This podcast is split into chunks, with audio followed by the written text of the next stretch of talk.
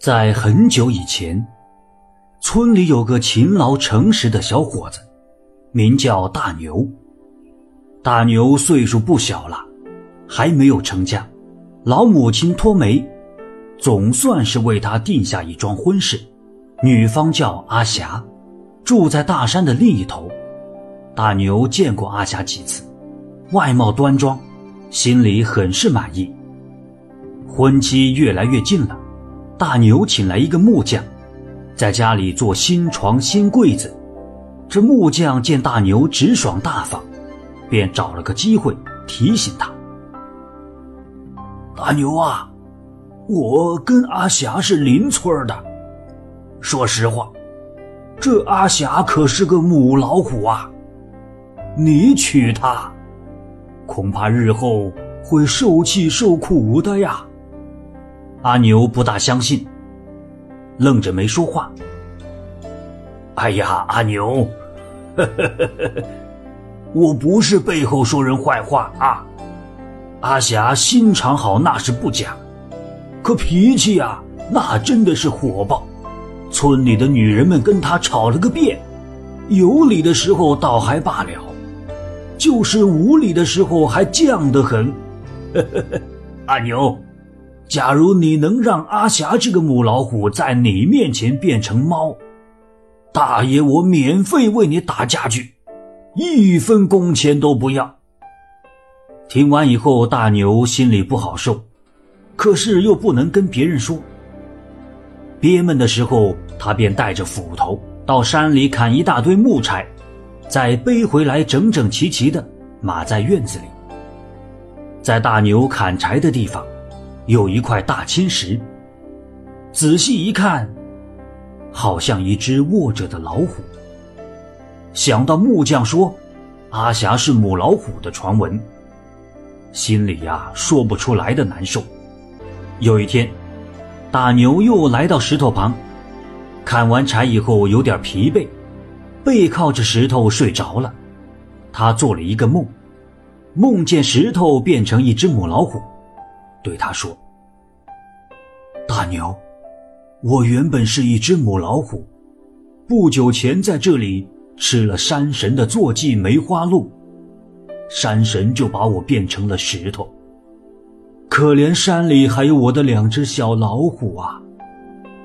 我担心丈夫照顾不好他们，他们又认不出来我。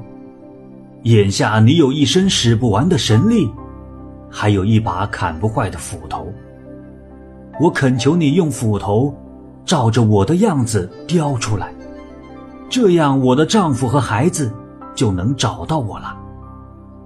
大牛睡醒以后，愣愣地看着石头。从这天开始，大牛砍完柴以后，就用斧头雕石头。没过几天，一只活灵活现的老虎。便出现在大牛眼前。大牛对石虎说了：“母老虎啊，我只能帮你到这儿了，希望你们一家早点团聚。”这石虎一动不动地瞅着大牛，似乎在专心地听他讲话。大牛说完，收起斧头，背起木柴回家了。木匠也把新床做出来了。是一张结实漂亮的雕花木床。木匠问大牛满不满意，大牛点点头，可心里闷闷不乐。第二天，大牛吃过早饭，又提起斧头朝大山里走去，钻进山林，直奔那只自己用斧头雕出来的母老虎。石虎一动不动地卧在原地。可是让大牛惊奇的是，有两只小老虎从石虎的怀抱里走了出来。大牛就问石虎：“母老虎，这就是你的小老虎吧？”石虎盯着大牛不说话。大牛又问：“母老虎，你的丈夫呢？他去了哪儿？眼下你还是一只石头老虎，怎么养活这两只小老虎啊？”石虎纹丝不动，可眼里却流出了一滴滴的泪水。大牛想了想，对石虎说了：“母老虎，你是我用斧头一下一下雕出来的，现在你们一家遇到了难事，我应该要帮到底才是。这样吧，我把两只小老虎带回家去，你愿意吗？等我把它们养大，就把它们送回到山林里。”石虎听完了，眼泪停住了。两只小老虎也朝着大牛走过来，大牛抱起它们，高高兴兴地回了家。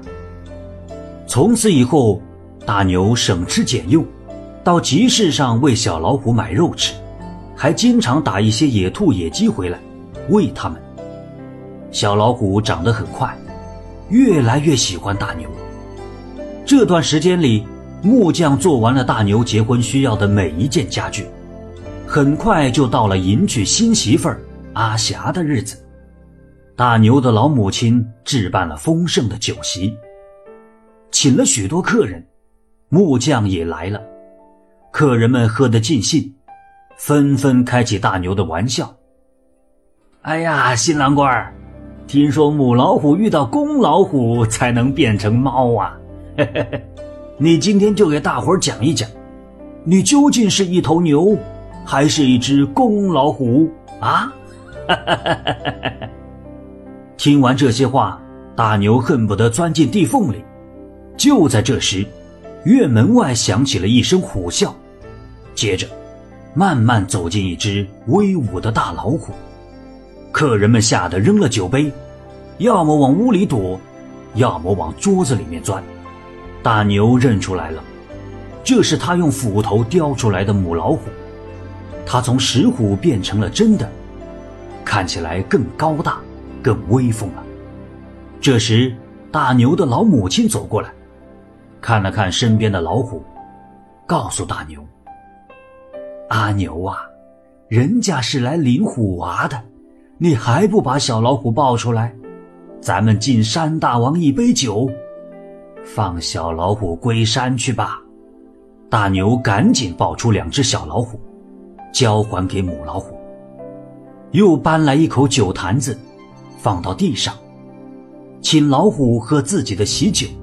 母老虎舔了舔两只小老虎，朝着大牛和他的老母亲叩了三次手，走进酒坛子，舔了三下，随后带上小老虎走出院子。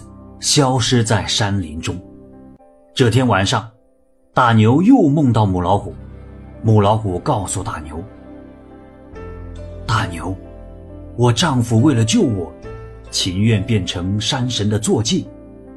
山神见我和丈夫情深意重，两只小老虎又没有人照顾，就让我和丈夫团聚了，安心养大我们的小老虎。”好人有好报啊，大牛，我们一家都很感谢你，以后你一定会非常幸福的。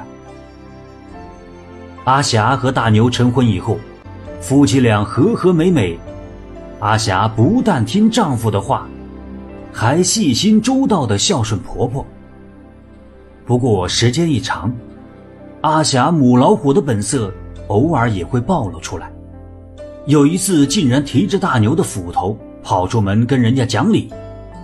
大牛连忙拉她回来，罚他进山去砍柴。阿霞紧紧握住丈夫的手：“好大牛，我不怕砍柴，只是怕在山上遇到那只母老虎。它认识你，可不认识我。万一吃掉了我，你就没老婆了。我以后……”再也不乱发脾气了。听说听完故事点赞加关注的朋友们，身体会越来越好，财源会越来越广进，家庭会越来越和谐。